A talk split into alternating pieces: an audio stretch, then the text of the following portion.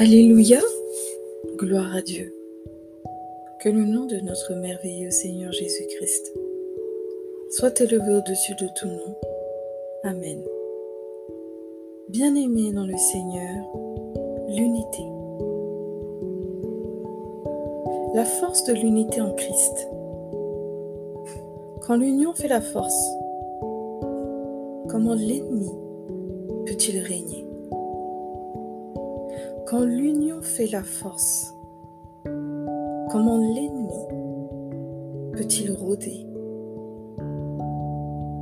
L'ennemi aime tout ce qui est divisé, mais l'union fait barrage à tout ce qu'il y a de mal. Le Seigneur est pour l'unité et Satan est pour la division. Comment dit-on déjà? Cette fameuse expression, diviser pour mieux régner.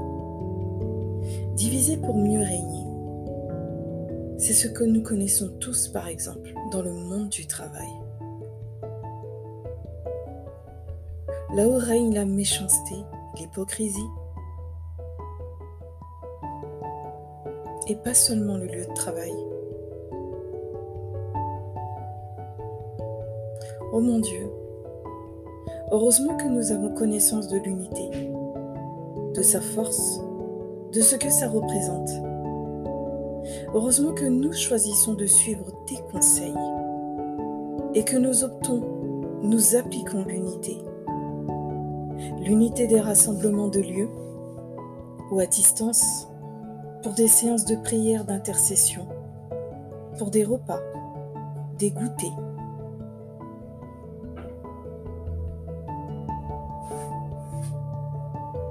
pour les cultes, pour des réunions sur des thèmes pour ta gloire, pour des ateliers d'animation, pour des cérémonies de mariage, pour des accompagnements.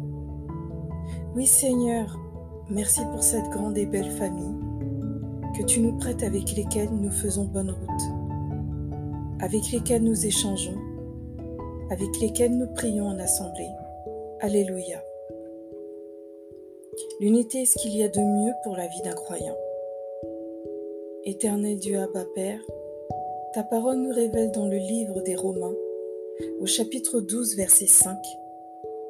Ainsi, nous qui sommes plusieurs, nous formons un seul corps en Christ, et nous sommes tous membres les uns des autres. Ou encore dans le livre des psaumes au chapitre 133, verset 1.